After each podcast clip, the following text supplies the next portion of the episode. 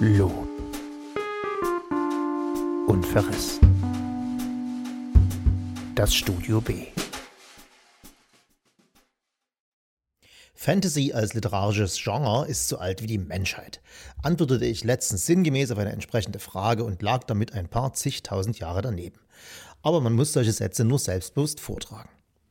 Wann ist denn der erste Fantasy-Roman erschienen? Wurde hilfreich nachgehakt und ich musste feststellen, dass ich die Märchen der Gebrüder Grimm oder auch die Fabeln von Aesop in einen Topf geworfen hatte mit der doch recht spezifischen literarischen Gattung Fantasy. Und sicherlich hat J.R.R. Tolkien im Herr der Ringe, seinem genrebegründenden Werk, Einflüsse übernommen aus ein paar tausend Jahren Menschheitserzählung. Homers Odyssee fällt einem als erstes ein, sicher auch Beowulf, eine altenglische Heldensaga, die Tolkien in seiner akademischen Karriere übersetzt hatte.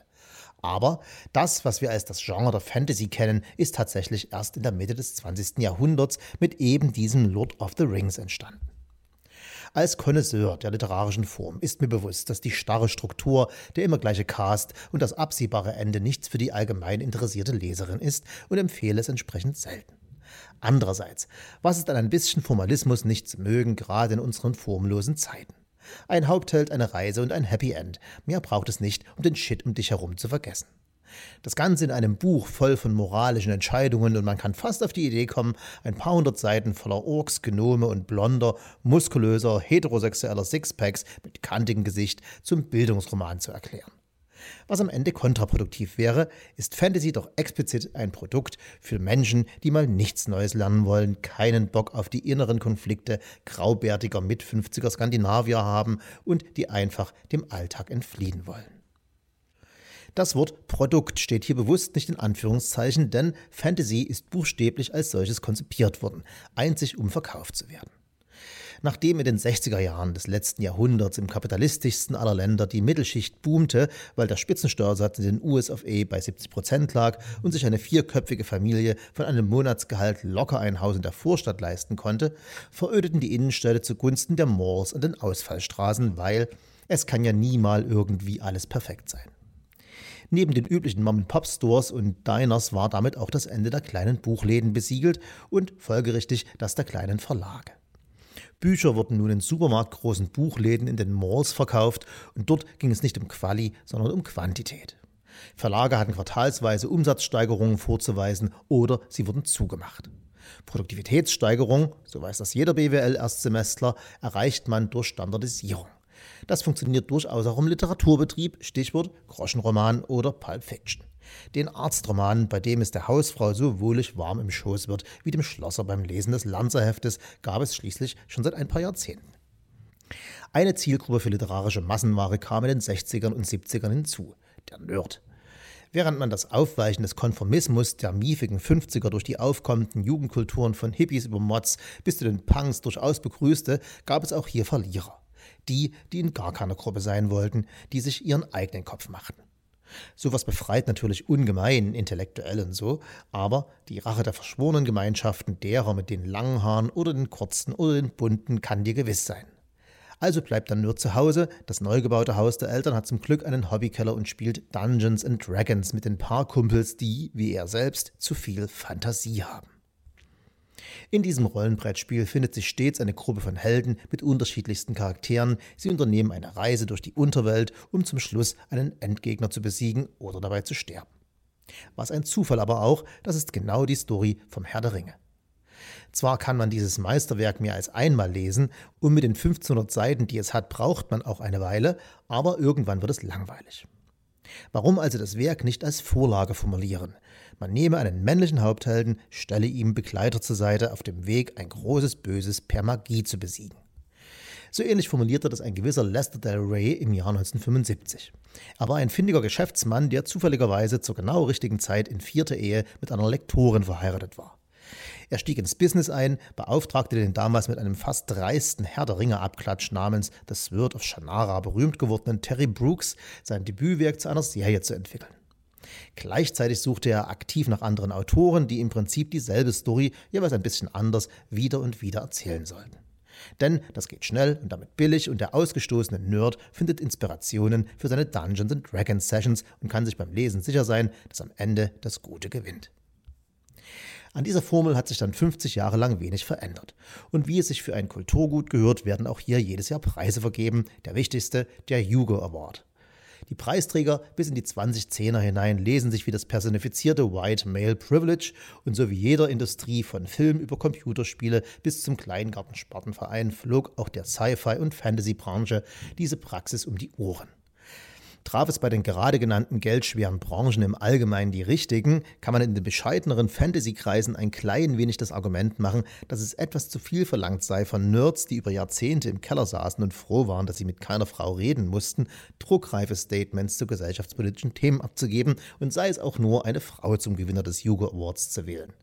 Denn der Preis ist ein Publikumspreis. Er wird auf einem seit Mitte des 20. Jahrhunderts jährlich stattfindenden Treffen von Science-Fiction- und Fantasy-Fans ermittelt. Uh, man riecht den Saal bis hierhin.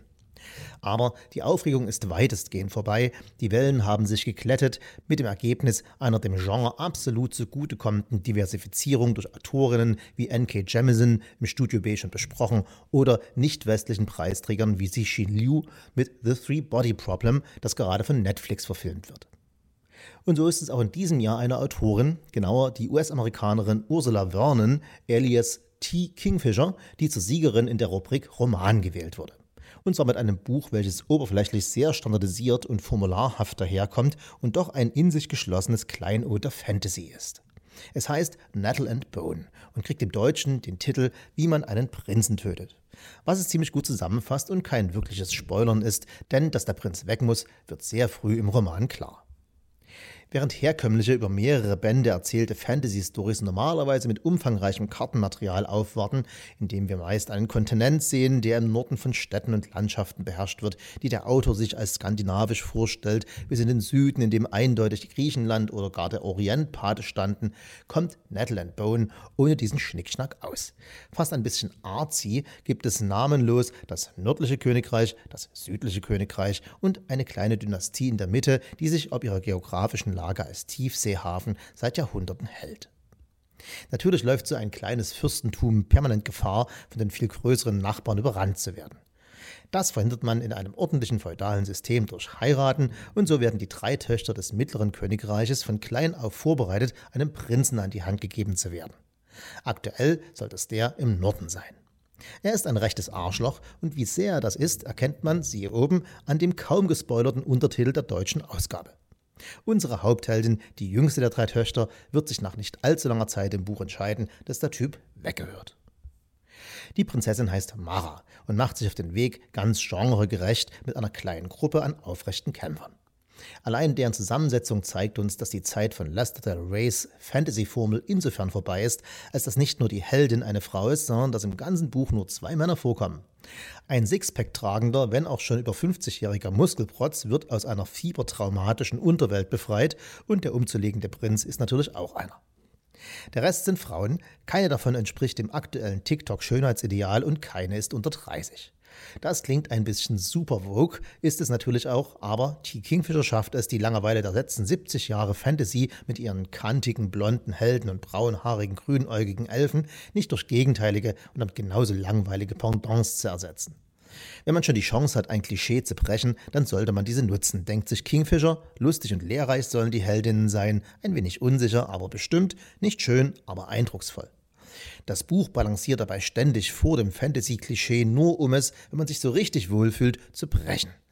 Ob das unterirdische Gänge sind, in denen die Truppe kämpft, um auf einmal von einem menschlichen Rat aus Grabplünderern überfahren zu werden, ein Bild, welches Computerspielern sofort bekannt vorkommen sollte.